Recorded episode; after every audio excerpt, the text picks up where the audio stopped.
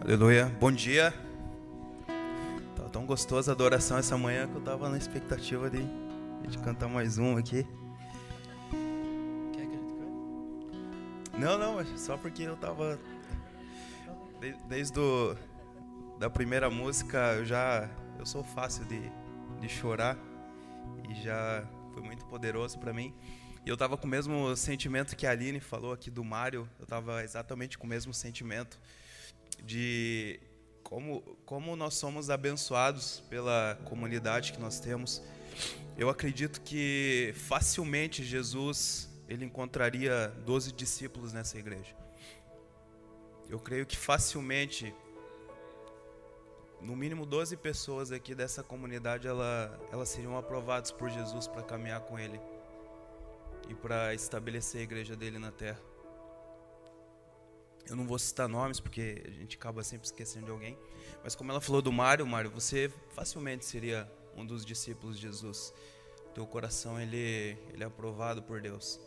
Para quem não sabe, o Mário ele veio de outra cidade, ele já exercia pastoreio lá. O Mário tem tem livro escrito, é um cara que tem muito conhecimento bíblico, teológico. E quanto tempo está aqui? Já uns dois anos? E nesses dois anos, o Mário ele nunca chegou é, pedindo autoridade e pedindo que a gente colocasse ele num lugar de destaque na igreja. Ele nunca chegou dando carteirada, ele nunca chegou questionando quando que ele ia pregar, quando que ele ia falar no microfone. E simplesmente ele veio fazer parte da comunidade e em todo momento que alguém conversa com ele, em todo momento que alguém ouve a voz dele, a palavra que sai da boca dele, sem ele precisar do microfone da mão, alguém já sabe que ali tem um discípulo de Jesus. E é incrível isso, porque você pensa que é, era alguém que tinha todo o direito de chegar e falar: Cara, eu tenho palavra, eu tenho uma boa intenção, é, eu tenho muito para contribuir publicamente através de um microfone, mas ele sempre ficou no meio das malhadas, é, cuidando das suas questões pessoais, das suas dificuldades, dos seus problemas, em todas as áreas que, que só ele sabe melhor do que a gente. E, e ver ele vindo aqui com alegria há dois anos e nunca buscando o seu próprio interesse, mas sempre estando à disposição da comunidade, é o que me faz ter certeza de que certamente você seria um dos aprovados por Jesus para andar com ele. E, enfim, a gente usou o Mário de exemplo, mas eu poderia usar pelo menos uma dezena de vocês, que é aqueles que eu caminho mais próximo, fora os outros que às vezes a gente não tem tanta intimidade, mas certamente uma um, um momento numa mesa, num café da manhã é suficiente para saber que você é um discípulo de Jesus. E isso é uma das coisas que me emociona. Isso é uma das coisas que me tiram o ar. Eu, eu confesso para você, essa manhã eu tô sem ar. Eu, sabe aquela que você tenta puxar e porque se a gente parar para pensar, muitos de nós talvez já se questionou dentro do seu contexto de vida, do seu contexto familiar, que talvez é, você poderia ter nascido em outra família, porque talvez assim como eu, você não teve a presença de um pai em casa, ou alguns até de uma presença de uma mãe ou cresceram num ambiente de muita agressividade, mentira, traição. E talvez muitos de vocês já devem ter pensado: poxa, eu poderia ter nascido em outra família, poderia ter nascido em outra casa. Talvez muitos de nós aqui já pensamos que talvez a gente poderia ter nascido em outro país. Poxa, talvez é, é, você pode ter sido vítima de algum tipo de violência, algum ente querido foi assassinado, ou você pode ter sido sofrer algum tipo de violência física ou assalto e em algum momento pode ter pensado, poxa, eu poderia ter nascido em outro país, né? Talvez você olha para o teu passaporte azul ali e fala, poxa, eu queria ter um passaporte vermelho de europeu que pode entrar em qualquer lugar, que não precisa passar de coiote nos Estados Unidos, né? Que eles me recebam bem. É, só que a gente também pode pensar numa outra perspectiva. Da mesma forma como eu poderia ter nascido nos Estados Unidos, num, numa Europa, numa Alemanha da vida, eu também poderia ter nascido no interior da Índia, eu também poderia ter nascido no interior da Etiópia, em algum país da Ásia, onde as pessoas literalmente elas não, não conseguem comer todos os dias, onde as pessoas talvez elas ainda não não foram informadas que existe um Deus que desceu dos céus para a terra para viver como homem, para levar os homens de volta à sua origem, aos céus. E talvez elas vivem pensando o que elas vão ter para comer no próximo dia, sem talvez nunca ter sido informados sobre a salvação que alcançou a humanidade.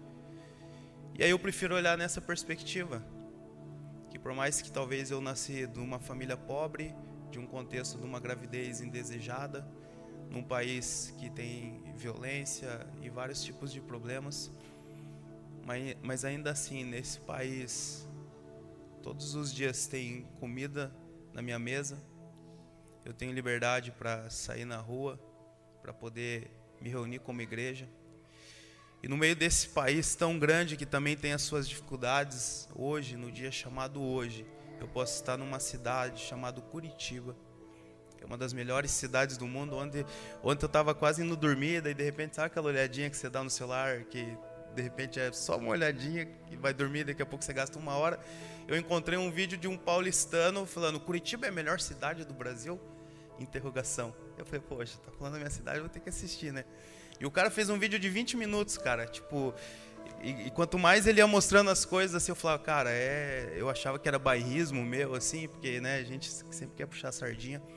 Mas, de fato, se não é a melhor, é uma das melhores. E aí, só o fato da gente estar aqui hoje, olha o tamanho do nosso privilégio comparado com 8 bilhões de pessoas no mundo. E aí, além de nós estarmos na cidade de Curitiba, no Brasil, com todo esse contexto que eu falei para vocês, nós temos a oportunidade de fazer parte de uma comunidade poderosa, relevante e simples ao mesmo tempo. Onde você pode ter a segurança de vir num ambiente como esse e saber que ninguém vai te extorquir, nem financeiramente, nem emocionalmente. Você não vai sair daqui carregado de culpa para fazer com que sua vida seja mais difícil do que ela já é mas simplesmente você pode ouvir aqui, ouvir uma, uma canção, você ouvir uma adoração que de fato ela te transporta para as regiões celestiais, que é onde você fecha os olhos e você vê o trono de Deus diante de você.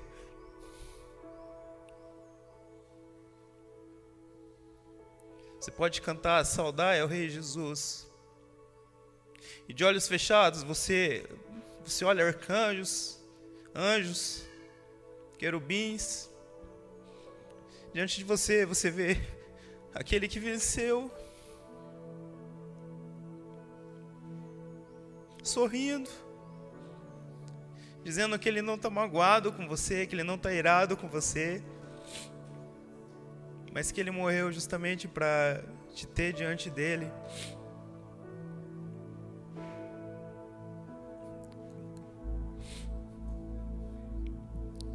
Eu não queria ter nascido em outro lugar. Eu poderia ter nascido no país mais rico do mundo. Mas talvez eu seria só mais um apaixonado pelo dinheiro, pelas coisas. Talvez eu ia achar que o meu, meu Deus é o euro, que o meu Deus é o dólar, que o meu Deus é a infraestrutura do meu país, que o meu Deus é, é o plano de saúde que eu não preciso pagar porque a saúde funciona. Por que, que eu preciso de Deus se eu tenho todas essas coisas? Talvez eu poderia ter nascido no país mais rico do mundo, mas eu nunca teria capacidade de olhar para um casal como a Aline e como o Jonathan e se compadecer deles e entender que eles fazem parte do mesmo corpo que eu faço parte. E se eles estão sofrendo, eu também estou sofrendo. Eu não queria ter nascido em outro país.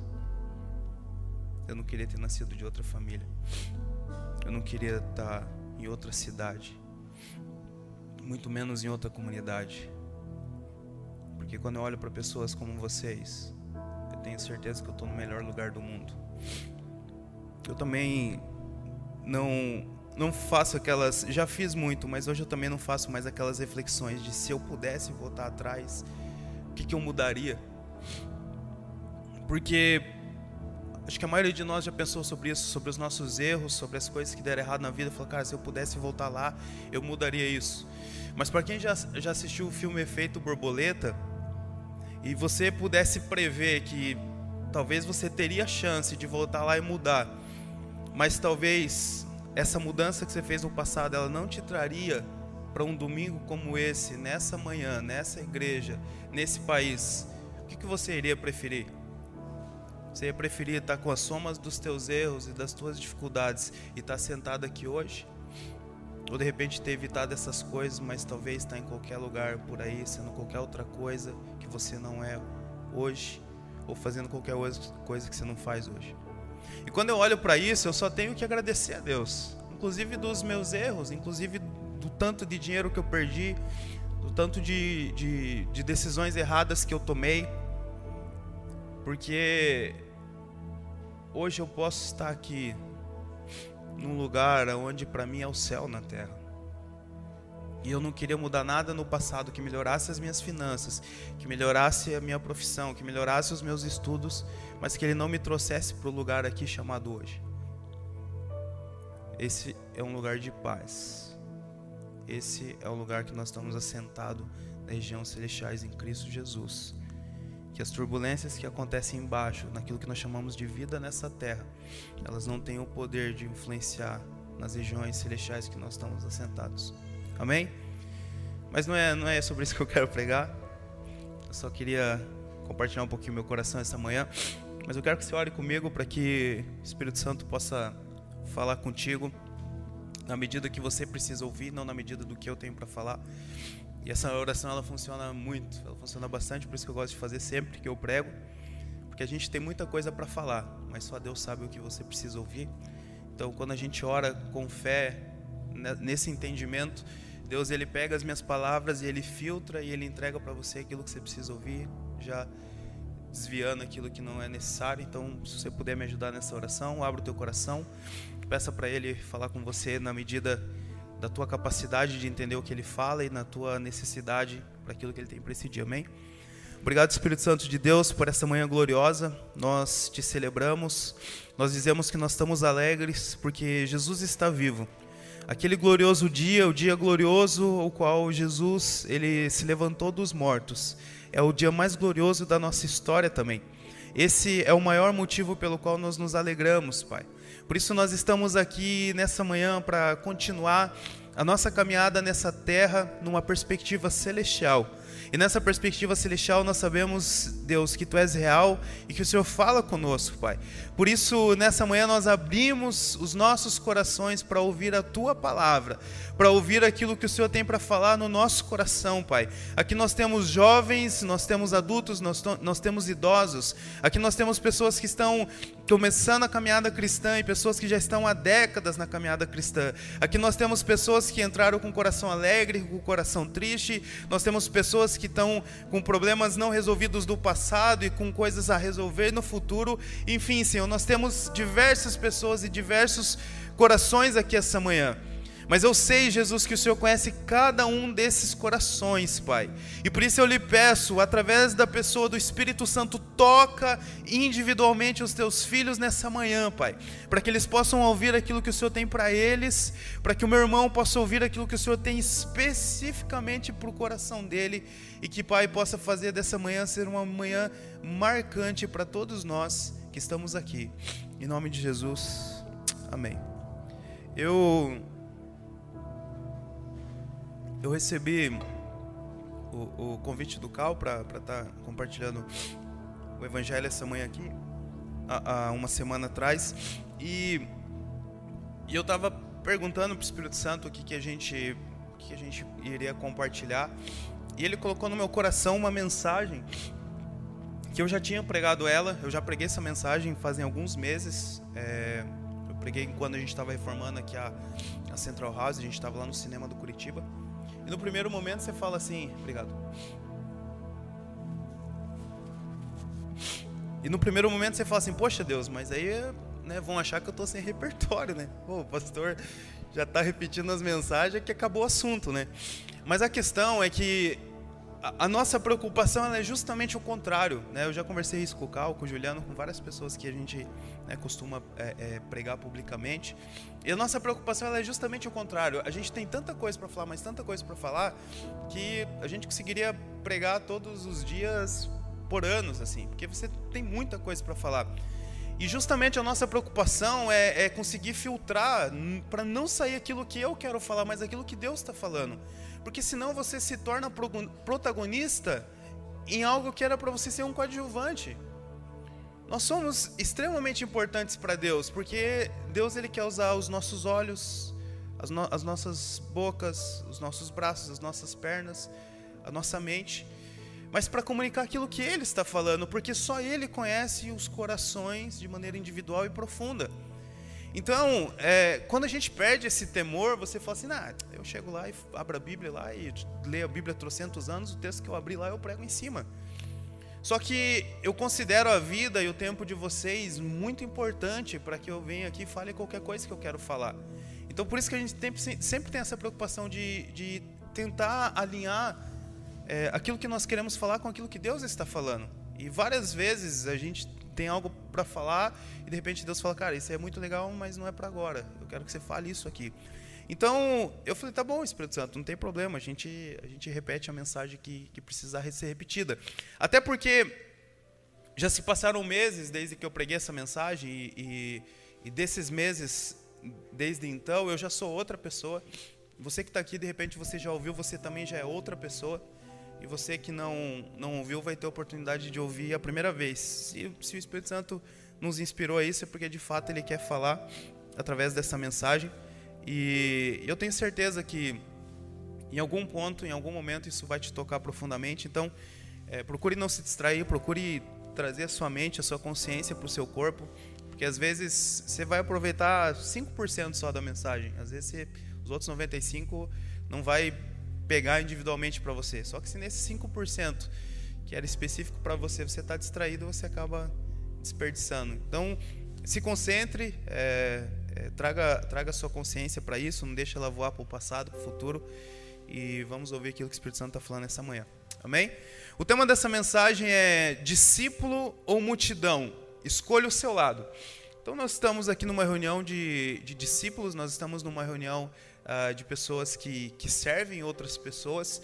E, e essa mensagem ela tem uh, o intuito, a ênfase de nós fazermos um check-up, da gente fazer é, é, uma autoavaliação de, de qual é, momento da vida nós estamos e qual que é a relação que nós estamos nesse momento com Deus, com o Evangelho é, e com a relação com as pessoas. Né? A gente sempre fala, você já deve ter ouvido, ouvido várias vezes, nós falarmos que existem níveis de relacionamento com Deus, existem níveis é, de entrega que nós é, damos de nós mesmos a Deus. Então, a gente via na época de Jesus que Jesus ele tinha relacionamento com a multidão, eram as pessoas que o seguiam, as pessoas que, que gostavam de ouvi-lo. Jesus ele tinha é, relacionamento com um grupo grande de discípulos, no mínimo 70, alguns outros historiadores diziam que passava de 100.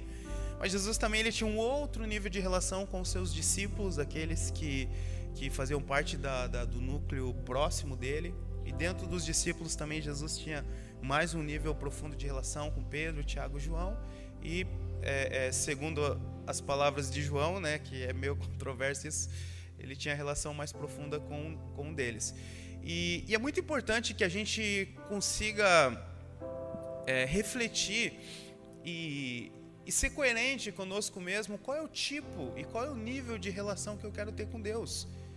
Porque isso não é algo coletivista. É, sabe aquela pressão, não, porque você precisa ganhar uma alma para Jesus, porque você precisa ser discípulo. Isso traz mais medo para as pessoas do que propriamente uma compreensão de que elas fazem parte de um reino, de um reino celestial e que elas podem contribuir para o avanço daquele reino. Eu, por muitos anos, por quase 10 anos, eu saía entregar cachorro-quente todo sábado na cidade de Curitiba.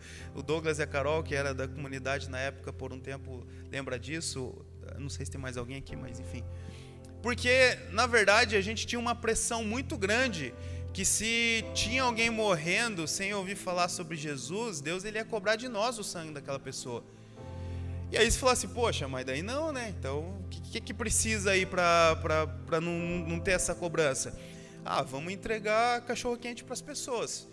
Porque a gente tinha medo, a gente ficava temendo, falando, cara, imagine a gente né, vai na igreja, crê em Jesus, mas no final não é salvo porque a gente não se preocupou com as pessoas, não, não levou alguma coisa para elas.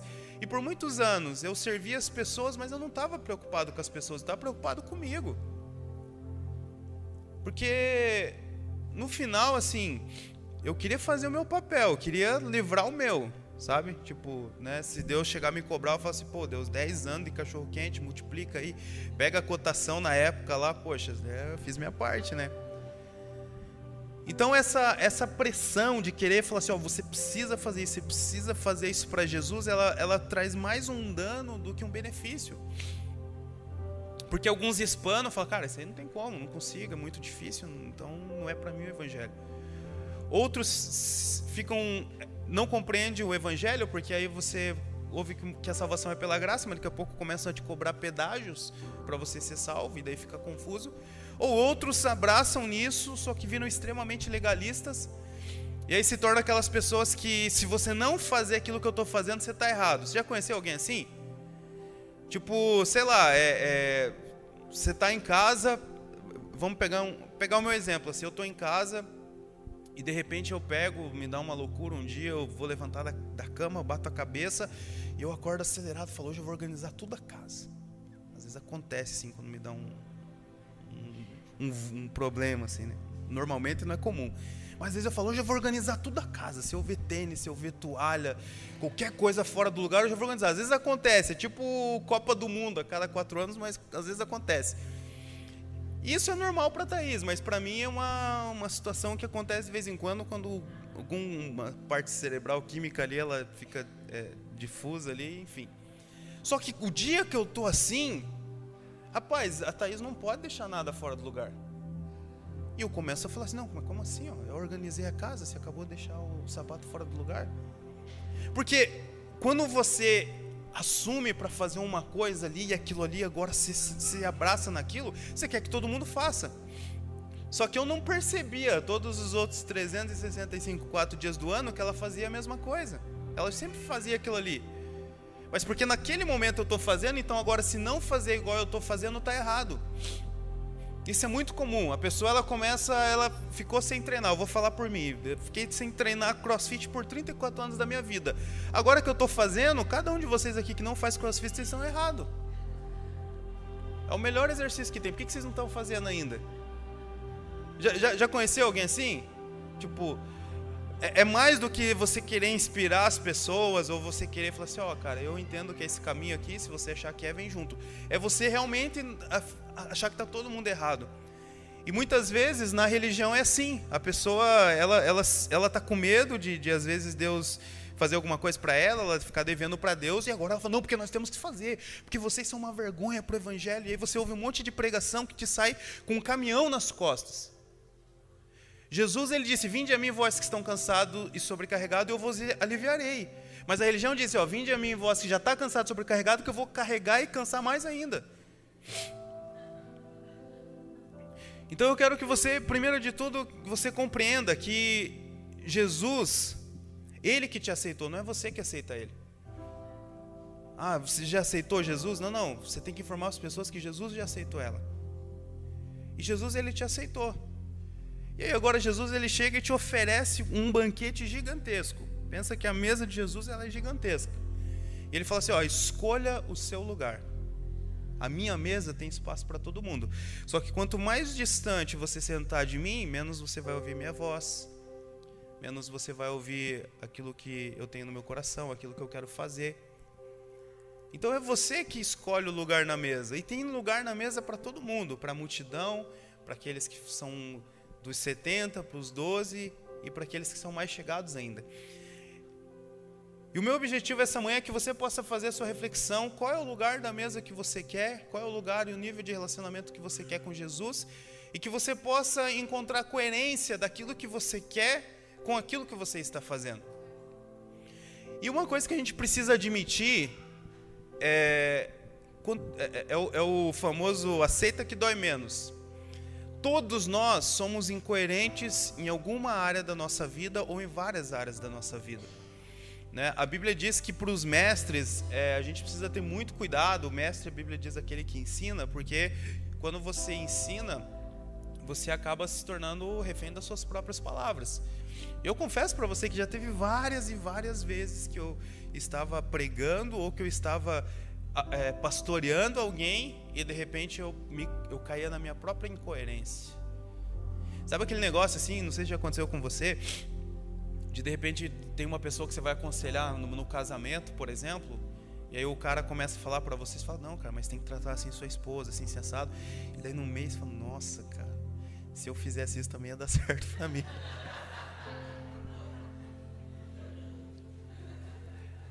Porque todos nós temos algum nível de incoerência.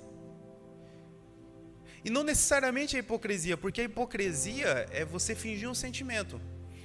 Hipocrisia é você falar algo, mas que você não gostaria de falar, que é você dizer algo que você não está sentindo. Mas a incoerência é, é quando você só não consegue conectar os pontos. De fato você queria aquilo, de fato você pensa naquilo, mas você ainda não consegue agir de acordo com aquilo que você pensa e que você quer. E todos nós temos algum nível de incoerência. Seja uma incoerência política, às vezes você tem uma ideologia política e você tem uma convicção, não, porque essa ideologia é melhor, esse candidato é melhor. Mas quando alguém vem te questionar algumas coisas dessa ideologia, desse candidato, você tem que agora pedalar, fazer um malabarismo cognitivo, ideológico, para tentar justificar o injustificável. E aí, se você é honesto consigo mesmo, você fala, cara, tipo, de fato ele tem um pouco de razão, cara. Isso aí não está bem explicado, isso aí. Só que quando nós temos essa capacidade de olhar e falar assim, é, cara, realmente nisso eu sou, sou incoerente. Então talvez eu preciso alinhar um pouquinho mais aquilo que eu penso sobre isso que eu quero com aquilo que eu estou fazendo. E o meu objetivo essa manhã é levar você a essa reflexão da sua coerência. Aquilo que você quer, você deseja de relacionamento, de posicionamento no reino de Deus, ele está coerente com o que você está fazendo? Então é essa resposta que você tem que responder a si mesmo ao decorrer dessa mensagem ou depois.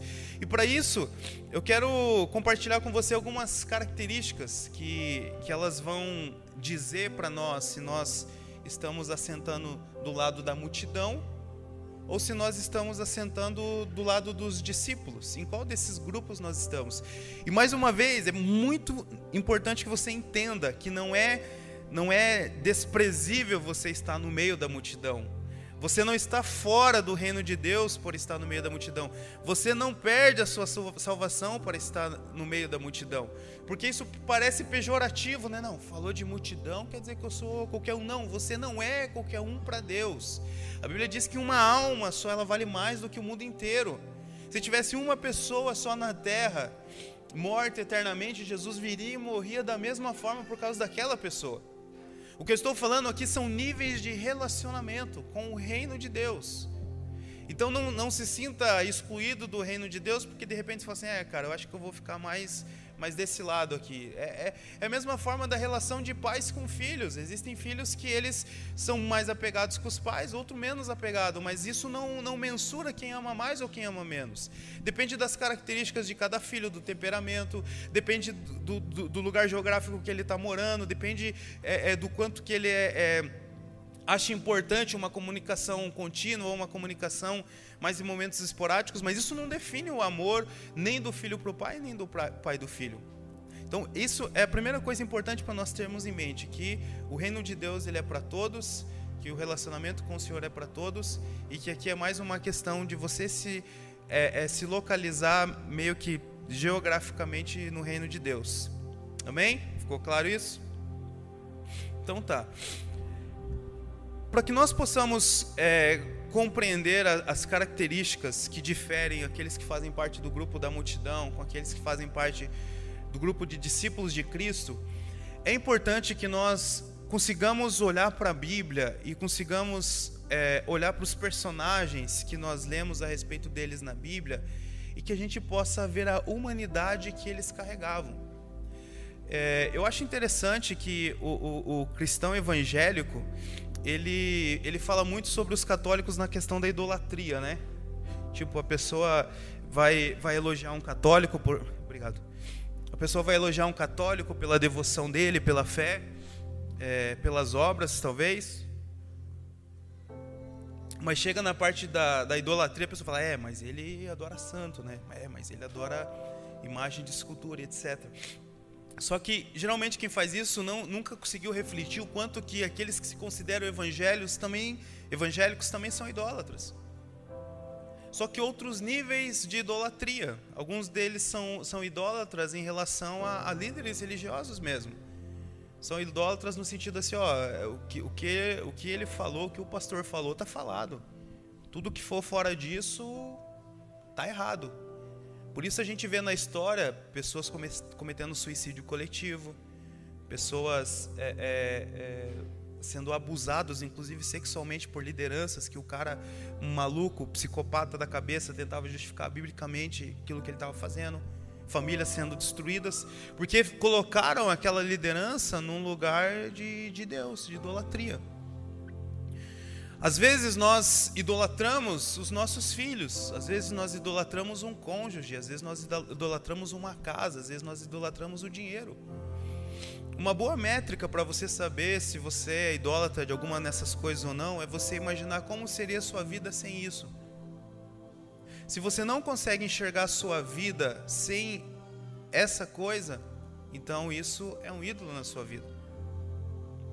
Se eu olhar para toda a finança que eu tenho, para todos os bens que eu tenho, e, eu fazer um exercício mental de que amanhã tudo isso foi perdido, o governo veio, confiscou, de alguma forma eu perdi. Se eu achasse que naquele dia minha vida acabou, então essas coisas são ídolos na minha vida.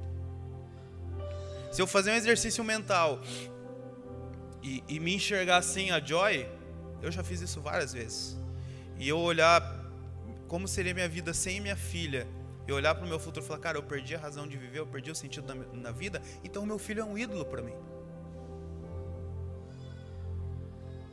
Porque ou a gente diz que Jesus é o nosso tudo, que Ele é o nosso Senhor, o nosso Salvador, que Ele é o nosso Deus, é Ele quem nos sustenta, é Ele que nos mantém, é Ele que nos faz viver, e a única coisa então que pode nos tirar a vida é nós perdermos a Ele, mas a Bíblia diz que isso é impossível, porque quando Ele subiu aos céus, Ele mandou o Espírito Santo e falou: ó, esse aqui é meu selo, esse aqui é o lacre.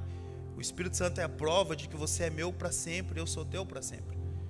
Ou eu tenho essa convicção, ou o que passar disso é idolatria. E uma das idolatrias que os cristãos mais fazem são idolatrias a personagens bíblicos. São idolatrias de, de pegar personagens bíblicos e colocarem eles num patamar muito próximo de Deus e ao lado de Jesus. Ao lado de Jesus. Não, vocês estão falando, cara, vocês só falam de Jesus, cara, só fala de Jesus, só fala da nova aliança, mas e Moisés? Mas e Elias? E os profetas? E aí, é relativ, relativiza o, o, a idolatria chamando de honra de gratidão, mas no final é idolatria. Mas isso é muito antigo. A Bíblia diz que quando Jesus ele estava orando no monte antes dele ir para a crucificação, ele leva consigo os, os, os três discípulos mais próximos dele. Ele fala assim: ó, fiquem aqui enquanto eu vou subir lá e vou orar ao Pai. Fiquem aqui, orem comigo, intercedo. E a Bíblia, a história conta que eles dormem e quando é, é, de repente eles acordam, eles despertam, eles veem uma transfiguração. Eles veem Jesus com uma, com uma outra veste, com, com outro corpo. E ao lado de Jesus, eles, eles veem a figura ali representando Moisés e outro representando Elias. Ali era uma representação da lei e dos profetas. E a Bíblia diz que de repente Jesus some aquela, aquela, aquela transfiguração e Jesus vai até eles, e eles falam assim: Olha, mestre, nós precisamos fazer três tendas aqui. Porque é, esses marcos, eles eram para estabelecer momentos históricos do, do judaísmo, do povo hebreu. Então, toda vez que tinha um evento histórico, eles colocavam um marco no meio do rio, em algum lugar, para falar assim: ó, aqui Deus tocou Jacó, aqui nós passamos o Jordão a seco. E ali eles falam: cara, olha isso, nós tivemos o encontro das três maiores personalidades da história. Moisés, Elias e Jesus. Só que enquanto eles estavam com esse discurso ali, tentando equiparar, Deus fala assim: ei, para, para, para. Esse aponta para Jesus e diz: Esse é o meu filho amado, a ele ouvi. E até hoje muitas pessoas elas tentam fazer tendas. Ó, oh, esse aqui é o apóstolo não sei quem, esse aqui é uma tenda para o apóstolo Pedro, isso aqui. E aí as, as pessoas elas tentam equiparar Jesus a pessoas que eram pessoas comuns como eu e você. O nome disso é idolatria. Eu não tenho outro rei que não seja Jesus. Eu posso admirar os personagens bíblicos? Óbvio que sim, é óbvio que nós admiramos. Porque todos eles foram pessoas que responderam à voz de Deus. Mas o mesmo nível de admiração que eu tenho para qualquer um desses personagens bíblicos é o mesmo nível de admiração que eu tenho pelo Mário. Porque ele também ouviu a voz de Deus e respondeu a ela. E por que, que eu estou falando isso para você? Quando a gente tem essa compreensão, nós não estamos rebaixando aquilo que os personagens bíblicos eles fizeram, muito pelo contrário. Nós estamos exaltando o Espírito Santo de Deus que estava sobre eles e hoje está dentro de nós. Não é rebaixar ninguém, não é dizer que eles não foram importantes. Só que toda vez que eu olho para eles, eu acho que eles eram um grupo diferente de pessoas altamente elevados e eu não consigo enxergar isso na pessoa que está do meu lado, eu estou rebaixando o Espírito Santo de Deus. Esse para mim é um temor muito maior. E para isso, nós precisamos ter a compreensão de que o mesmo Espírito que estava sobre eles foi depois o Espírito que estava em Cristo. E Paulo diz que o mesmo Espírito que estava em Cristo hoje está em nós. Então, a primeira compreensão que eu preciso ter para me posicionar, seja num lugar de multidão ou principalmente num lugar de discípulo, é saber que o mesmo Espírito que estava em Jesus hoje está em nós. Então, quando você for ler a Bíblia, leia nessa compreensão, leia na compreensão de que Davi, de que Samuel, de que todos os personagens bíblicos que são incríveis porque responderam à voz de Deus, eles estavam em contextos de humanidade muito semelhante ao nosso. Não se distancie deles, mas se aproxime deles. O exemplo que a Aline deu de Davi. Cara, pensa Davi. Davi era um, um jovem de aproximadamente 15 anos de idade que trabalhava no campo. Se a gente for para o interior do Paraná aqui, para algumas cidades, Faxinal, é, algumas outras cidades menores, a gente vai encontrar um monte de Davi por lá. Um monte de meninos de 15 anos de idade que estão lá no campo, cuidando de cavalo, de boi, de alguma coisa assim, que ninguém sabe o nome, que não tem muita gente famosa na rede social, que não é um cara famoso na rede social, mas está lá. Pensa uma pessoa comum, 15 anos de idade. Talvez assim como alguns de nós, não tenho muito seguidor, não tenho muita influência, nunca falei no microfone, não, não venho de uma família muito estruturada, muito conhecida. Eu sou um, um Davi, era esse contexto que Deus ele disse para Samuel, cara, vai lá na casa de Jessé e eu vou te mostrar o rei, que é um homem segundo o meu coração. E é óbvio que Samuel ali, ele vai pela aparência, ele começa a calcular a altura, força, beleza, fala, bom, esse aqui tem cara de rei, esse aqui também tem. Que é o que comumente, que é o que comumente nós fazemos. Analisamos as pessoas, pô, esse aqui tem mais perfil, né, de, de comunicação, fala bem, é engraçado, etc. Mas de repente o, o, o, a pessoa que vai revolucionar a próxima geração é alguém que está no nosso meio sem que a gente perceba. Que quando a gente chama, cara, vamos fazer um churrasco com, com as pessoas mais importantes da igreja, é aquele que não é chamado, é aquele que não é lembrado, é aquele que não é convidado. Então, quando nós temos essa compreensão da realidade que os discípulos, que os profetas, que o, os grandes homens, os patriarcas, eles viviam, ao invés da gente se distanciar e fazer deles um ídolo, que é um ser elevado, a gente se aproxima. E aí nós começamos a perceber e falar, cara, então se eles conseguiram, se eles é, responderam ao chamado de Deus e fizeram coisas grandiosas, eu também posso. E aí você sai de um lugar de, de, de, pequenininho assim e você assume o protagonismo da sua própria vida, colocando o Espírito Santo no lugar que ele merece.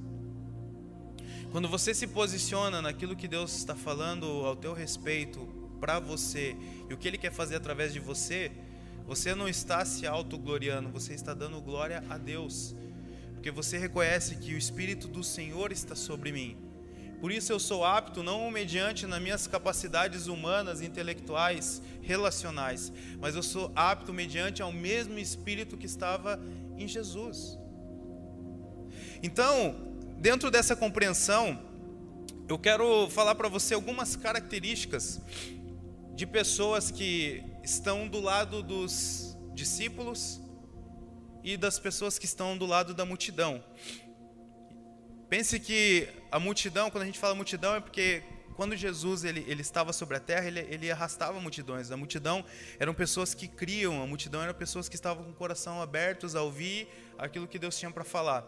Mas os discípulos também, eles criam, eles também estavam com o coração aberto para aquilo que Deus tinha para falar, mas eles tinham algumas características a mais. E eu quero, é óbvio que eu não vou conseguir é, é, é abordar todas elas, mas algumas que eu encontrei na Bíblia e eu quero compartilhar com vocês. Então, primeiro, para você dar check. Como reconhecer o discípulo?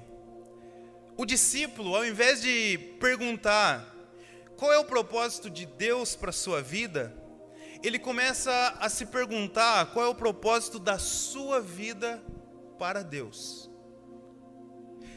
Essa é a primeira diferença, porque a multidão quando, quando elas chegavam até Jesus, elas queriam ir lá saber o que, que Jesus tinha para elas. Era um pensamento individualista. Tá, eu vou lá ouvir, esse aí dizem que é o Messias, dizem que ele cura, que ele faz milagre, então eu quero ouvir o que, que ele tem para mim. Que é algo que é muito, tá muito em alta hoje, né? Que é isso é falado não apenas por pastores, mas por psicólogos também, por coaches, e até por quem está na internet que não é nenhuma dessas coisas, mas gosta de falar também qual é o propósito da tua vida? Qual é o teu propósito? Qual é o propósito de Deus para a sua vida? E aparentemente ele, ele soa como algo legal, né? Falando, não, Deus tem um propósito para a sua vida, Deus tem um propósito para a sua vida. E, e, e, inicialmente ele soa como algo bacana. Poxa, é legal saber que Deus tem um propósito para a minha vida. Só que o colateral disso é um, é um individualismo extremo.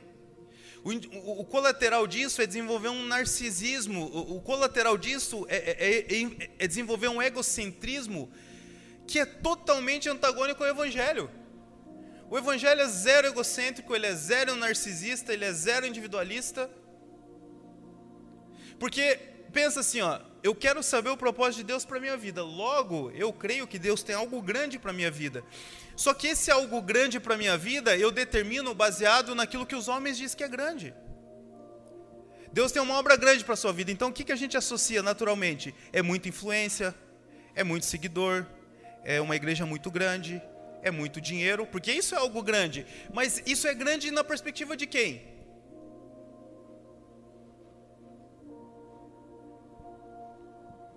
Então, quando a gente fica, Deus, qual que é o teu propósito na minha vida? Qual que é o teu propósito na minha vida? É como se a gente estivesse falando assim, ó oh, Deus, é o seguinte, cara, você tem que fazer alguma coisa na minha vida aí, tem que ser algo grande.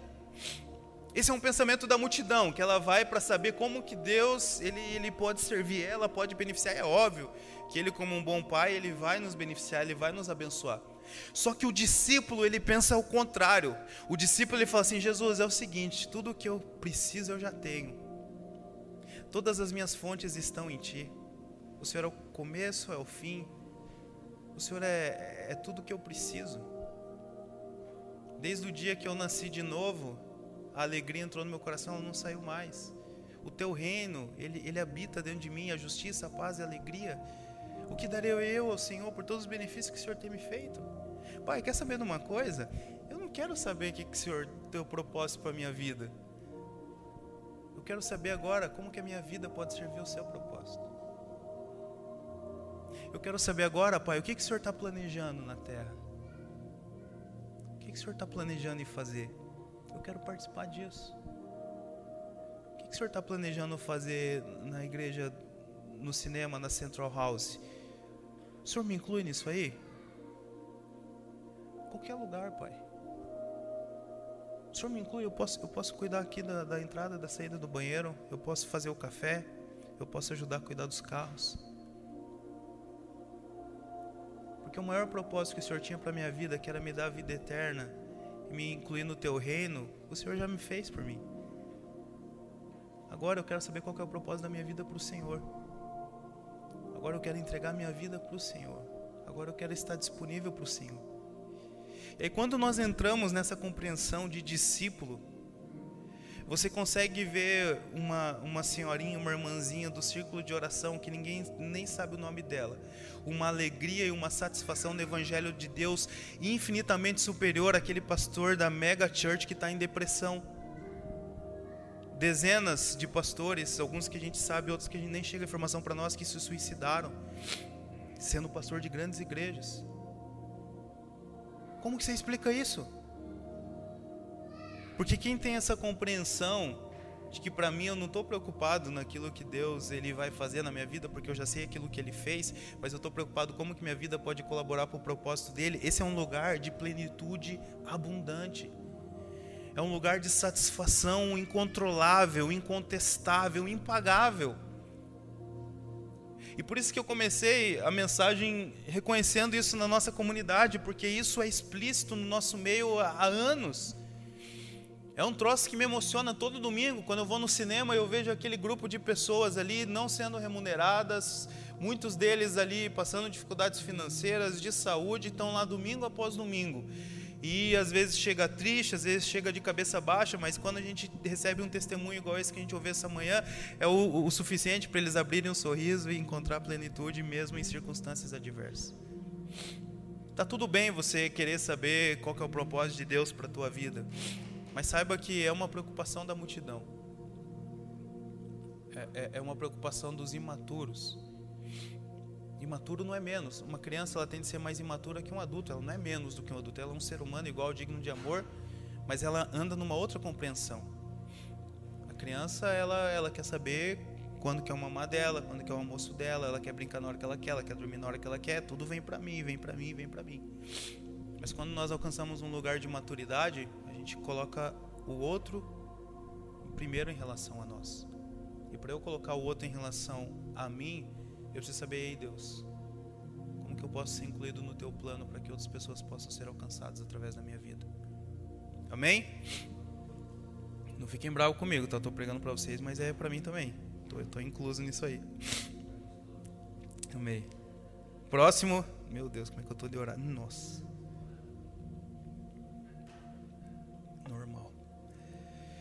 Deus vai fazer em você e através de você simultaneamente. O discípulo, ele tem a compreensão que Deus ele vai fazer em mim e através de mim de maneira simultânea. Enquanto a multidão, ela, ela primeiro quer que Deus resolva os problemas dela, para depois ela falar: agora sim, agora eu posso servir. Agora eu posso me tornar discípulo, porque agora está ajeitadinho, aqui o casamento está ajeitadinho, profissão ajeitada, finanças, tal, não sei o que, jet ski, pá, barco, agora sim. Só que olha, olha que interessante, esse texto aqui, ó, Lucas 9, 59 a 62. Jesus falando: Siga-me. Mas o homem respondeu: Senhor, deixa-me ir primeiro sepultar o meu pai. E Jesus lhe disse: Deixe que os mortos sepultem os seus próprios mortos. Você, porém, vá e proclame o reino de Deus. Ainda outro disse: Vou seguir-te, Senhor, mas deixa-me primeiro voltar e me despedir da minha família. Jesus respondeu: Ninguém que põe a mão no arado e olha para trás é apto para o reino de Deus. A multidão ela sempre quer resolver alguma coisa antes na vida dela falar: agora sim, agora eu estou pronto. Por quê? Porque nos ensinaram que primeiro você precisa estar bem para depois você possa ajudar os outros. Mas mais uma vez, a pergunta é: o que é estar bem? O que é estar bem? Porque para alguns estar bem, às vezes é se livrar de uma depressão. Mas talvez para outro estar bem é estar com 5 milhões na conta para que possa viver de renda. Enquanto esse dia não chega, a pessoa não está bem. Enquanto ela não está bem, ela não se dispõe a a, a ser um discípulo no reino de Deus. E você percebe que fica muito brando e, e bem relativista eu ficar bem antes. Agora o discípulo não, o discípulo ele sabe que Deus ele vai fazer as coisas nele e através dele de maneira simultânea. O discípulo ele sabe que quando ele está servindo alguém, Deus o, o, está servindo. Que quando ele está cuidando da vida de alguém, Deus está cuidando da sua vida. Que quando ele está se importando com outro, Deus está se importando consigo mesmo. Então ele não espera, Jesus ele dá alguns, alguns exemplos ali mais, mais é, é, é, como que eu posso dizer, talvez mais pesados, para justamente chamar a nossa, nossa, atenção. Ele falou, cara, deixa os mortos sepultar o morto, não, não, não se disperse num velório, não se disperse despedindo de alguém. Agora pensa, se Jesus está chamando a nossa atenção num contexto de que você vai primeiro no velório de alguém para depois seguir ele, ou primeiro você vai dar tchau para alguém para depois seguir ele, agora imagine as nossas distrações com dinheiro. Imagine as nossas distrações de, de querer conquistar coisas que a ferrugem corrói. O que, que Jesus falaria? Mas mais uma vez, isso aqui Jesus está falando para quem quer ser discípulo. O meu papel aqui, gente, pelo amor de Deus, não é colocar peso, nem você nem mim. Não existe peso aqueles que estão em Cristo, porque Ele removeu o peso. É a gente alinhar a nossa coerência. O que, que eu quero, o que, que eu espero e quais são as minhas ações que estão me conduzindo para aquilo que eu quero. E tá tudo bem, porque existem fases da vida que a gente tá, que a gente, cara, eu preciso estar tá nessa fase que eu realmente preciso trabalhar mais, eu preciso focar nisso aqui, então essa fase da vida eu quero ficar um pouco mais na multidão. Mas o importante é que você seja coerente. Eu estou fazendo isso, isso, isso porque eu quero estar aqui. O problema é que quando a gente quer estar num lugar fazendo outra coisa. E é aquela velha história, quem não sabe o que procura quando encontra não percebe. Então, o nosso objetivo aqui é alinhar a nossa coerência, fazendo um checkzinho assim, falar, cara, não, isso aqui eu eu tô aprovado. Não, isso aqui também eu tô tô aprovado. Pô, isso aqui ainda não está muito claro para mim. Deixa eu orar, deixa eu refletir, deixa eu ver se faz sentido, se é de Deus mesmo, se realmente a Bíblia está falando isso. E vou aplicar isso porque é, eu quero ser coerente daquilo que, que eu espero para onde eu estou caminhando. Três, a grande maioria das pessoas não vão ver e muito menos agradecer o que você está fazendo por elas. O discípulo, ele tem a compreensão que o que ele está fazendo, o que ele faz, não depende da gratidão e do reconhecimento das pessoas. Agora, quando nós estamos no meio da multidão, a gente quer ser notado, a gente quer fazer algo e quer que as pessoas elas reconheçam que elas lembrem, que elas falem, que no mínimo elas agradeçam. Só que é interessante que a gente geralmente quer reconhecimento naquilo que nós não fluímos. Porque quando nós fluímos em algo, é até estranho quando alguém nos agradece. Eu falo isso por mim. Quando me dá aquela loucura lá que eu falei para vocês, que eu dou um talento na casa, qual que é a minha expectativa? Que a Thaís me, me agradeça, que ela me reconheça, fala, nossa, que marido, hein? Quem é Rodrigo Hilbert perto de você? E eu fico na expectativa, lógico, por quê? Porque eu nunca faço isso, não é natural para mim. Então, o dia que eu faço, eu espero, ah, quero ver se o pessoal vai ver aqui, vamos ver quem que vai reconhecer. Sabe aquele negócio assim, tipo, um dia dá uma loucura e, eu resolvo sair do anonimato ali e falo assim, não, cara, porque eu, eu creio em Jesus. Jesus pode mudar sua vida e tal, não sei o quê. Aí de repente você fala, nossa, cara, eu falei de Jesus, cara. Nossa, eu preciso contar para todo mundo que eu já falei de Jesus. Nossa, vocês precisam saber que eu. Porque não é comum, porque não é natural. Então a gente precisa assim, oh, reconheça aí, ó, reconheça que eu limpei a casa, reconheça que eu falei de Jesus. Mas quando você você está acostumado com aquilo, quando aquilo ali se torna algo natural para você, você nem tem a expectativa que as pessoas vão reconhecer, porque, pô, cara, eu vi você falando de Jesus para uma pessoa lá, você falou, mas mas, mas não era para falar? Como assim? Mas, mas, por que, que você está tá me elogiando? Não, não, não, era o que deveria ser feito? Né? Chegar e falar assim, nossa, é, é, amor, que, o jeito que você lavou a louça hoje é muito diferente. Que, a, mulher já só, o que, que você quer de mim aí? O que, que você quer de mim?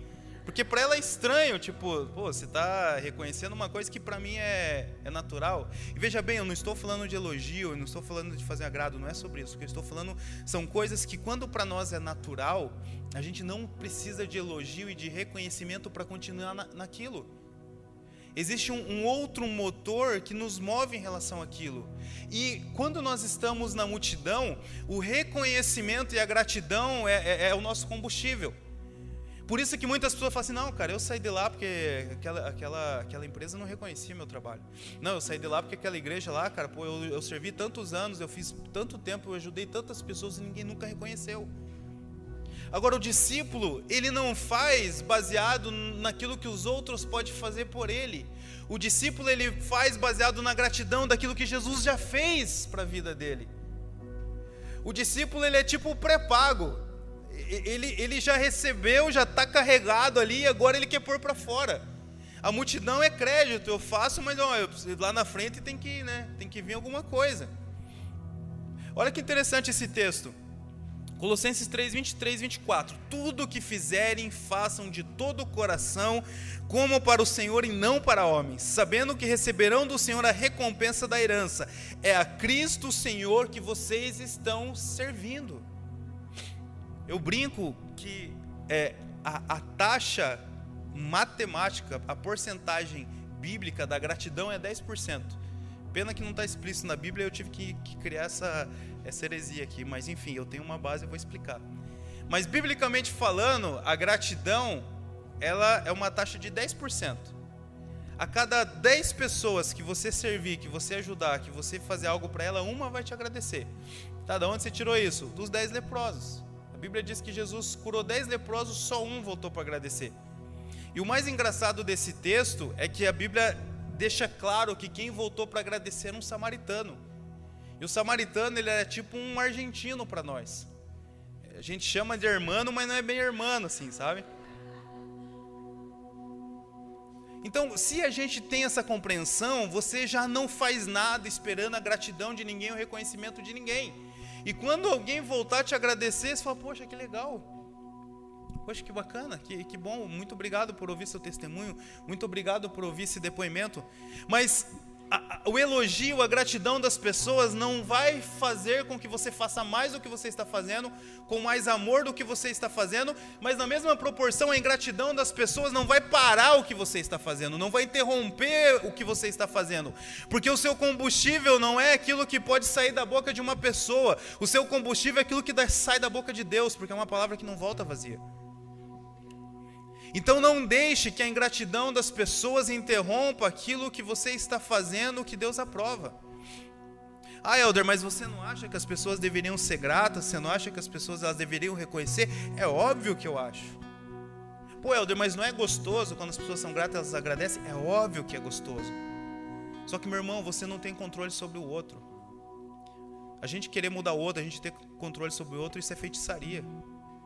Nós só temos o controle de quem nós somos e como nós reagimos ao que o outro faz.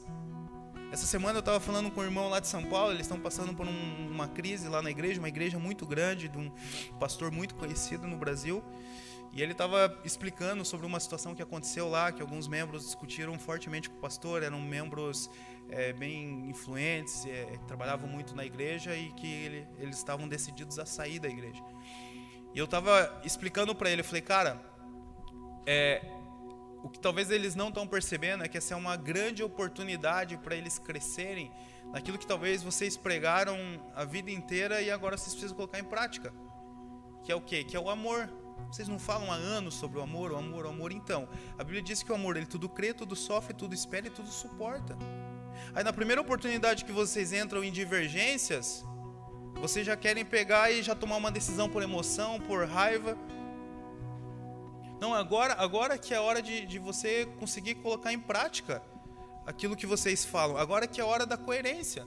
É para esse dia que vocês foram estruturados no amor. É para esse dia que vocês pregaram tudo que vocês pregaram, que vocês creem tudo que vocês creem.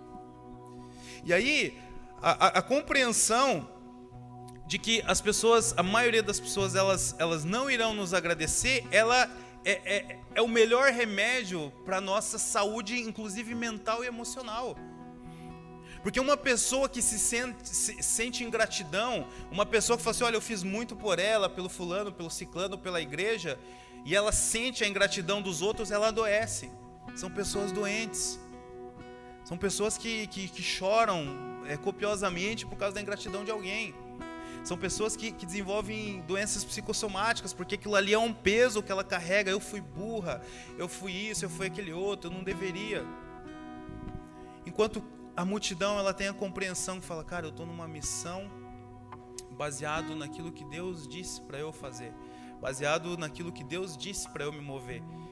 E os elogios e o reconhecimento não vai me impulsionar mais, mas a ingratidão e, e, e às vezes até a injúria. Às vezes, pior é quando você faz, faz o bem para a pessoa e ela, ela ainda te injuria, ela fala que você não tem nada a ver com aquilo, ela não pode te parar. Pô, Helder, mas isso é difícil. Não, não é difícil. Isso aqui é muito difícil. Se fosse difícil, era fácil. Isso aqui é extremamente difícil. Mas aquilo que é impossível aos homens é possível a Deus.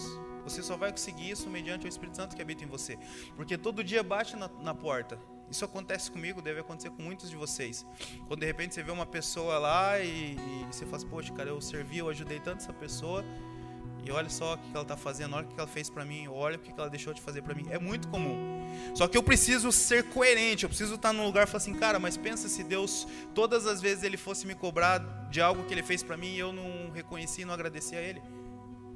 Quem que estaria devendo mais? Aquilo que o Carl pregou no, no Marvels com certeza eu estou devendo muito mais gratidão do que as pessoas estão me devendo. Por isso nós precisamos ter essa coerência de saber que as pessoas vão ser ingratas para nós, assim como nós somos ou fomos ingratos para muitas pessoas. Porque a gente sempre fala na terceira pessoa, nossa, como as pessoas são ingratas, como as pessoas são fofoqueiras, mas nunca é ninguém. Porque não é eu, não é você, então quem que é? Só que muita da nossa ingratidão é uma ingratidão que a gente não tem nem consciência. Pensa, eu talvez com 5 anos de idade, algum tio, algum irmão da minha mãe deve ter dado uma carona para minha mãe, deve ter me levado no hospital, deve ter dado um presente para mim que eu nem me lembro. Mas ele se lembra. E talvez ele pode olhar e falar assim, pô, como o Helder é ingrato, cara, fiz tanto por ele quando ele era pequeno e hoje ele não, não vem na minha casa, nem me liga para perguntar como é que eu tô. Eu sou um ingrato. Porque eu não consigo lembrar e não consigo focar em tudo aquilo que alguém já fez por mim. Então, da mesma forma, eu não posso me ofender com as pessoas que elas também são ingratas, porque às vezes ela não é um ingrato intencional. Às vezes ela só não lembra exatamente como as coisas foram. Isso acontecia muito lá no Centro Bible College. A gente ficava nove meses com os alunos lá, morava com eles, expulsava demônio do, do, dos bichos, expulsava os bichos do demônio, é, pastoreava, aconselhava.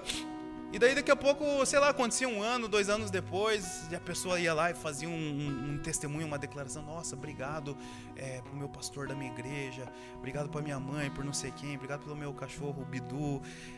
Porque, nossa, eu tive um ano poderosíssimo e graças a vocês eu tô bem hoje. Daí você olha falando, mano do céu.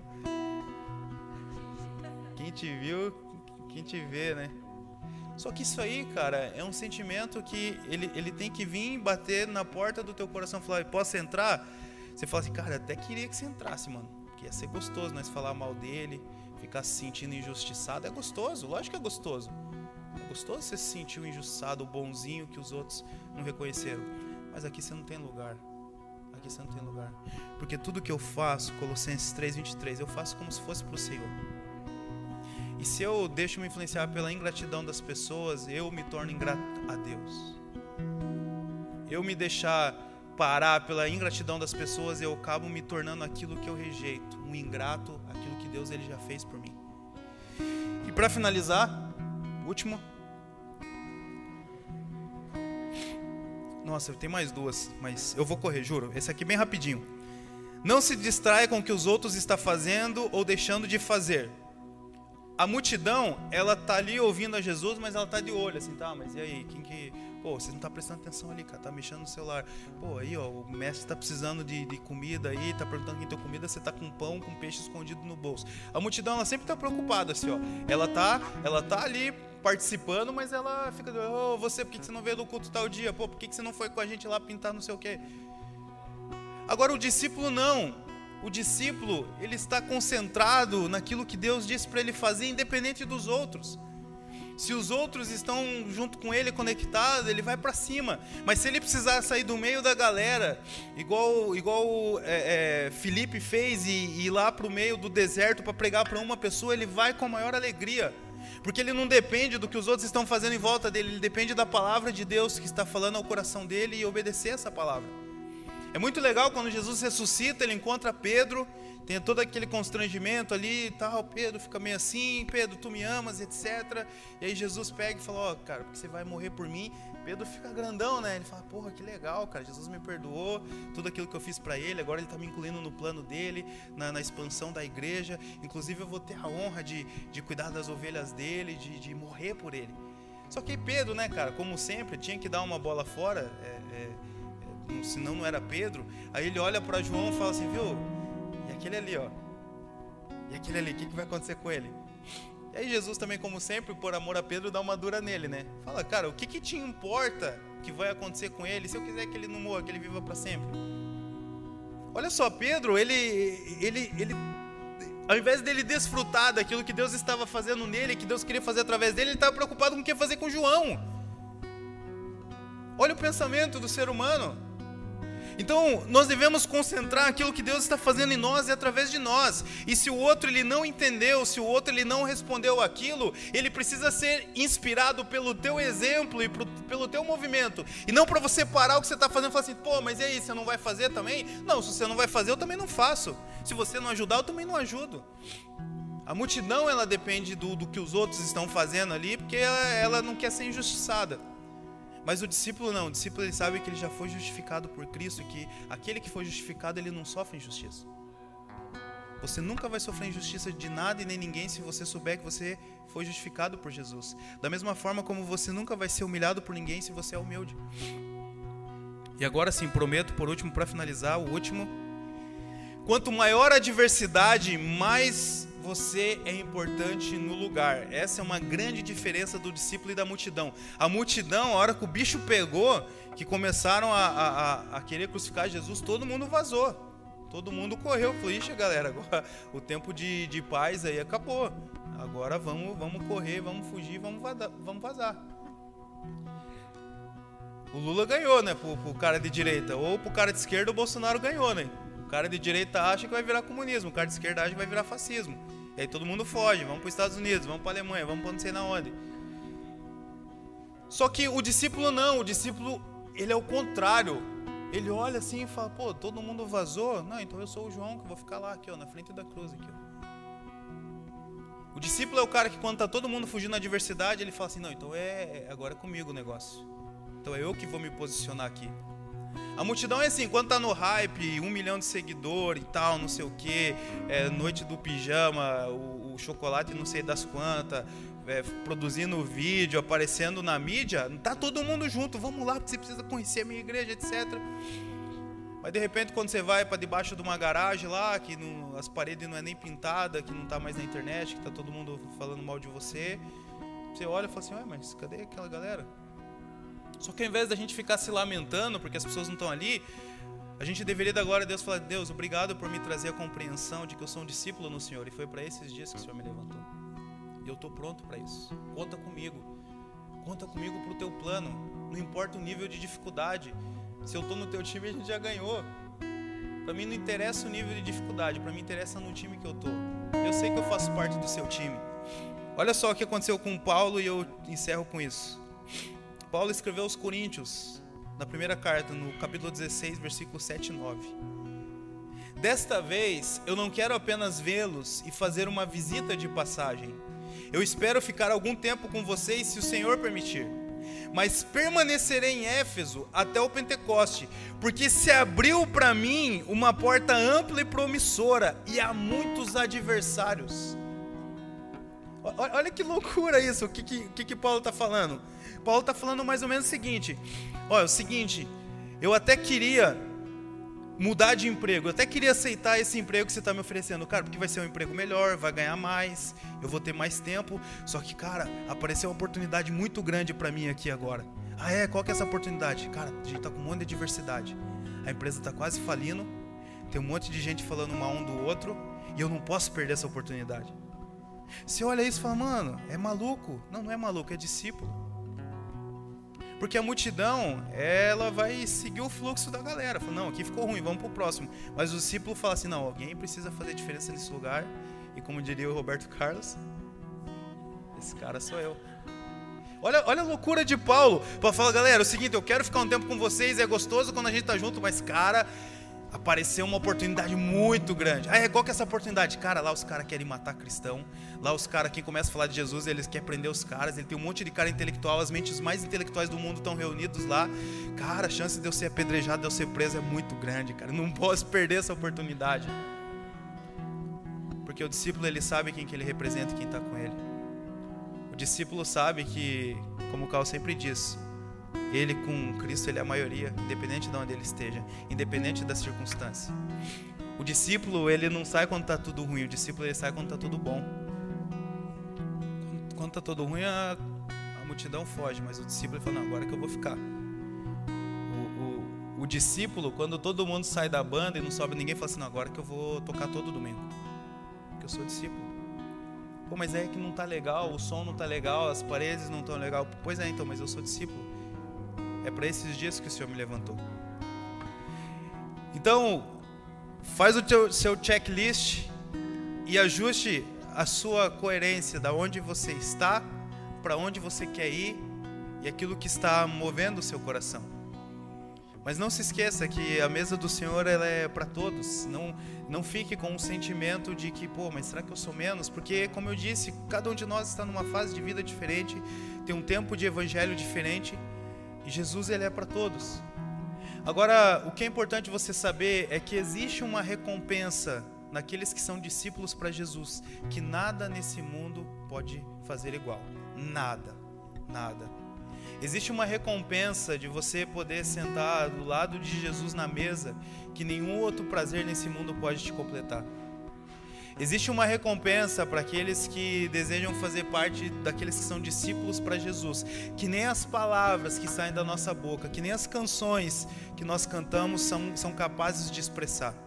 Essa é uma glória, essa é uma dádiva, esse é um poder celestial que nos tira o fôlego, que nos faz acordar todos os dias como se fosse o melhor dia da nossa vida. A vida do discípulo, ela não tem mais diferença entre o domingo, o sábado e a segunda. Ela não tem mais a diferença no feriado ou no dia letivo. Ela não tem mais diferença no dia do pagamento ou no dia que a conta chega. Porque é uma dádiva, é uma graça que Deus dá, que ela nos arrebata, que ela nos coloca em lugares que ninguém pode nos tocar, nem a doença nem a briga, nem a discórdia, nem a falta de dinheiro, nem o medo, nem a depressão, nem a ansiedade, nada consegue tocar nesse lugar, porque enquanto eu, como discípulo, estou me responsabilizando sobre os outros e pelos outros, Deus propriamente está se responsabilizando sobre mim. Enquanto eu, sobre, como discípulo, eu caminho, caminho estabelecendo o governo de Deus na terra, nesse caminho eu vou encontrando outros embaixadores de Cristo, e nós começamos a falar sobre a nossa pátria pátria amada, e nós começamos a falar do reino que nós pertencemos, e isso começa a trazer esperança no nosso coração, isso começa a trazer alegria no nosso coração, de saber que vale a pena, que nada que nós fazemos nessa terra em vão, de que nada que nós fazemos no outro está nos tirando um lugar que é um lugar de vida eterna, que é um lugar de glória, que é um lugar de plenitude de vida. A vida do discipulado, ela, ela custa tudo mas ela traz um pagamento que nada e nem ninguém pode pagar igual. É sobrenatural. É você de fato estar tá conectado com Deus, uma capacidade que você percebe Ele mais do que a própria pessoa que senta ao seu lado. É a capacidade de você se encontrar na circunstância que você estiver e saber que você está no melhor lugar do mundo, com as melhores pessoas do mundo e vivendo o melhor dia da sua vida. O melhor dia da sua vida não foi aquele aquela viagem legal que você fez, ou aquele tempo que você tinha dinheiro. O melhor dia da sua vida não é quando você alcançar um objetivo que você tem em mente. O melhor dia da sua vida se chama hoje. O melhor dia da sua vida se chama agora, porque é esse lugar que Deus nos colocou e Ele está conosco. Amém? Obrigado, Espírito Santo de Deus, por essa manhã gloriosa. Obrigado, Jesus, por nos incluir no teu plano. Obrigado, Jesus, por considerar os nossos nomes a fazer parte do teu governo, do teu reino. Obrigado, Jesus, pela oportunidade que o Senhor nos deu de tornarmos embaixadores do Senhor nessa terra. Senhor, nós dizemos que nós estamos prontos, nós estamos preparados. O nosso coração é um coração de discípulo, Pai. Nós queremos servir as nações, a começar por Curitiba, estender pelo Brasil e alcançar outros países. Nós compreendemos, Senhor, que o Senhor está fazendo em nós e através de nós simultaneamente, nós não vamos esperar resolver as nossas coisas para nos preocuparmos com as coisas celestiais da nossa, pra, nossa pátria. Senhor, nós reconhecemos, Pai, que tudo aquilo que nós precisamos para nos movermos como discípulos nessa terra não depende daquilo que alguém pode nos dar, nem do elogio, nem do reconhecimento, mas depende daquilo que o Senhor já nos deu, Pai, que foi a vida eterna e o Seu Espírito Santo que nos inspira nessa verdade, Senhor. Nós reconhecemos, Pai, que nós fazemos parte do Teu reino que nem invisível invisível, mas ele é muito mais real do que as coisas que são visíveis. Por isso eu declaro em nome de Jesus que aonde houver um coração essa manhã que quer se tornar coerente daquilo que ele quer com aquilo que ele está fazendo, eu declaro uma, uma inspiração e um poder adicional sobre a vida desse irmão. Eu declaro uma unção especial sobre a vida dessa irmã, Pai, que tudo aquilo que era uma barreira para ela, que tudo aquilo que impedia ela de conseguir caminhar no, na vida de discípulo, que, que impedia ele de caminhar numa vida devota a Ti, Senhor. Eu declaro a unção do Senhor sobre essa vida, Pai, que tudo aquilo que era difícil, que parecia impossível, eu declaro agora liberado a vida e a transformação nessa pessoa agora, Senhor, porque nós sabemos que não existe vida melhor e que não há plenitude maior de vida, Senhor Senhor, do que caminhar ao seu lado, do que sentar junto contigo na mesa, Pai, e poder estender aos nossos irmãos, poder estender às pessoas ao nosso redor, ao redor a mesma graça, o mesmo poder e o mesmo amor que um dia o Senhor estendeu a nós. Em nome de Jesus. Amém. Obrigado.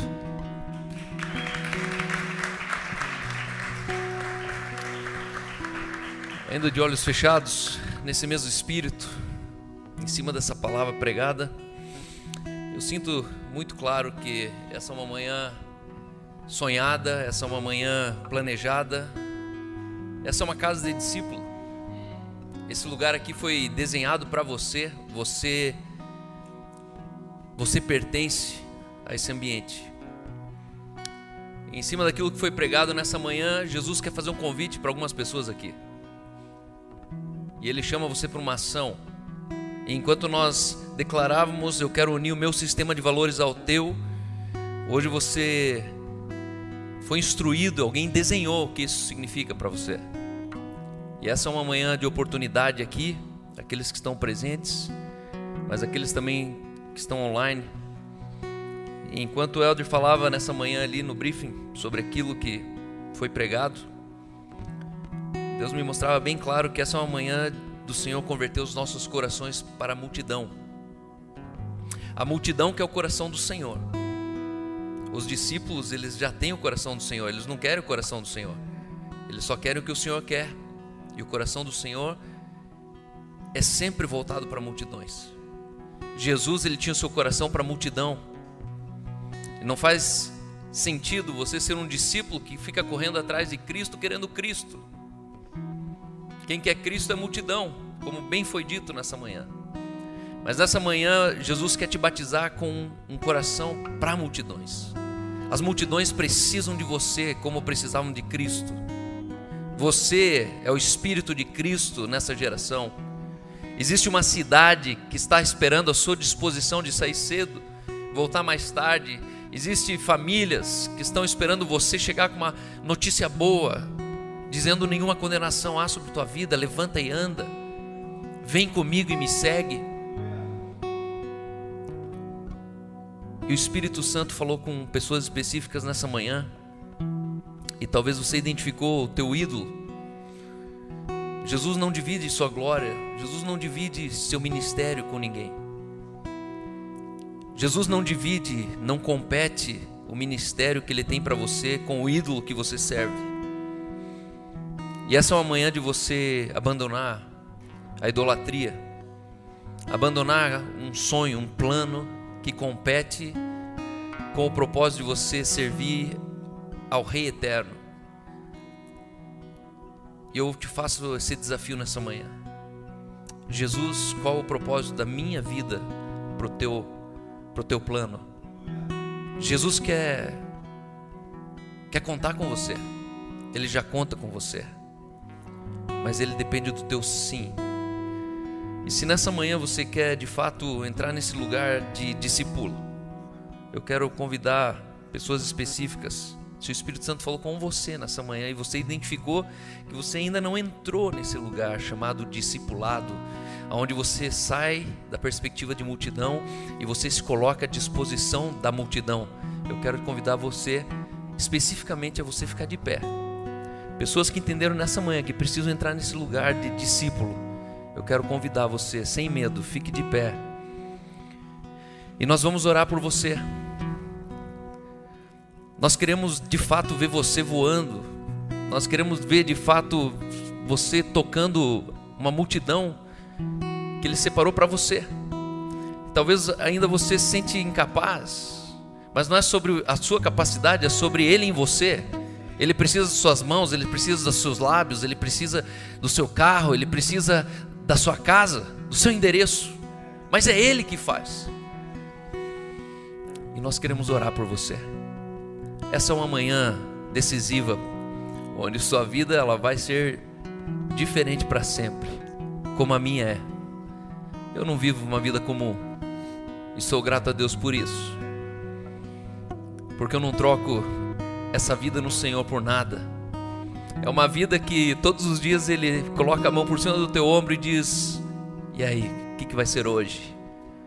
E aí você termina o dia surpreendido. É uma vida de novidades.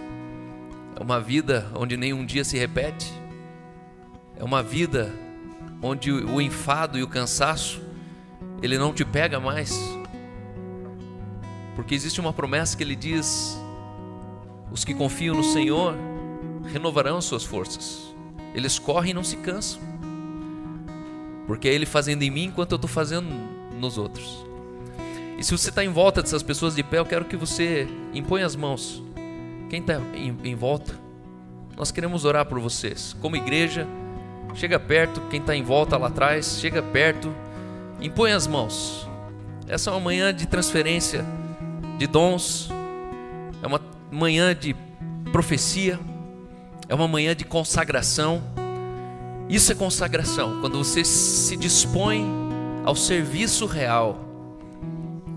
E eu amo esse momento, porque esse momento jamais será esquecido.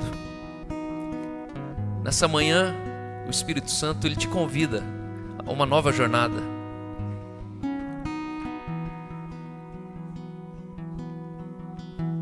Espírito Santo, nós oramos por poder. Assim como Jesus chamou os seus e lhes otorgou autoridade, assim eu quero lembrar que há um Espírito sobre você e Ele te dá toda a autoridade para pisar serpentes e escorpiões, autoridade para abrir e para fechar. Nessa manhã, Senhor, nós queremos declarar tempos novos sendo inaugurados em cada casa representada aqui de pé. Nós queremos declarar, Senhor, que nós estamos nos unindo ao Senhor naquilo que o Senhor nos chamou para fazer, e nós queremos fazer na força do Teu nome, não na força do nosso nome, não na força do nosso braço. Pai, nós queremos declarar, Senhor, nessa manhã, uma manhã de unção unge a vida dessas pessoas. Talvez você olhe e fale, é só cinco pães que eu tenho. Eu não tenho muito. Mas ele diz: me dá esses cinco pães que eu tenho um plano. Ele diz: me dá esses cinco pães. Me dá esses dois peixes que eu tenho um plano. Nessa manhã o Senhor diz: venha como estás. Porque a, a obra é minha. Era lassore cataramassou. Toda a trava da sua boca sai nessa manhã. Você não será mais gago, você não será mais pesado de língua, você não será mais tímido na hora de falar. Levanta-te e resplandece, porque a tua vereda é como a luz da aurora que vai trazendo a manhã para lugares de trevas. Eu vejo pessoas aqui caminhando e é como se você trouxesse o sol, o sol da manhã, para lugares sombrios. Nós liberamos, Senhor, dons de cura no nosso meio. Homens e mulheres que vão ser perseguidos e seguidos, porque encontraram, Senhor, a graça da cura. Declaramos, Senhor, homens que expulsam demônios, homens que se levantam contra o espírito de violência. Nós levantamos homens que presidem, mulheres que governam. Pai, nessa manhã, Senhor, nós queremos declarar que estamos prontos para levantar uma geração de apóstolos, de profetas, de evangelistas, de pastores e mestres nessa cidade. A começar desse dia. Hoje é um dia, Senhor, de de ritual de passagem. Hoje é um dia, Senhor, para uma nova fase. E como igreja nós declaramos você coberto, equipado para isso. O Senhor te conduzindo num caminho mais excelente, porque você é fonte de vida. Você é a matéria-prima do avivamento que Deus tem para esse tempo. Você é a matéria-prima.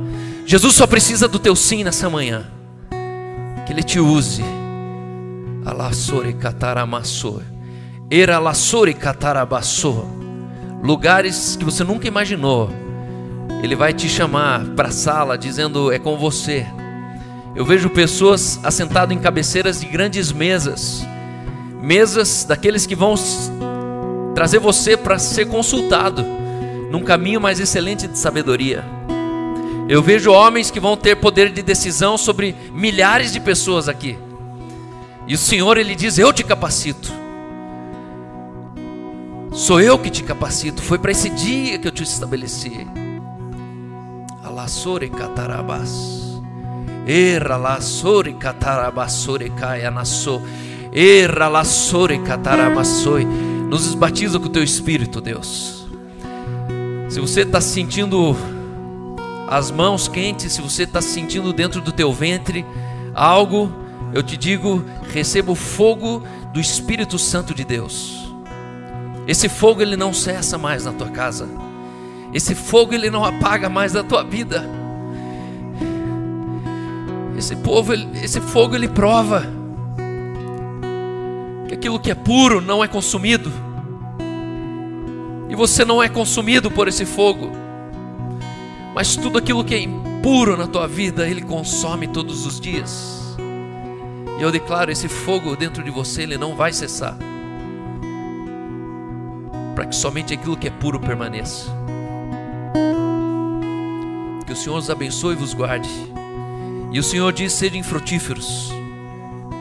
Multiplicai o reino chegado de Deus, e de anunciai que o reino de justiça, alegria e paz é chegado. Nessa manhã, eu declaro você pronto a ser levantado no ministério deste reino inabalável. Em nome de Jesus. Amém. Amém. Amém. Vamos ficar de pé e vamos cantar com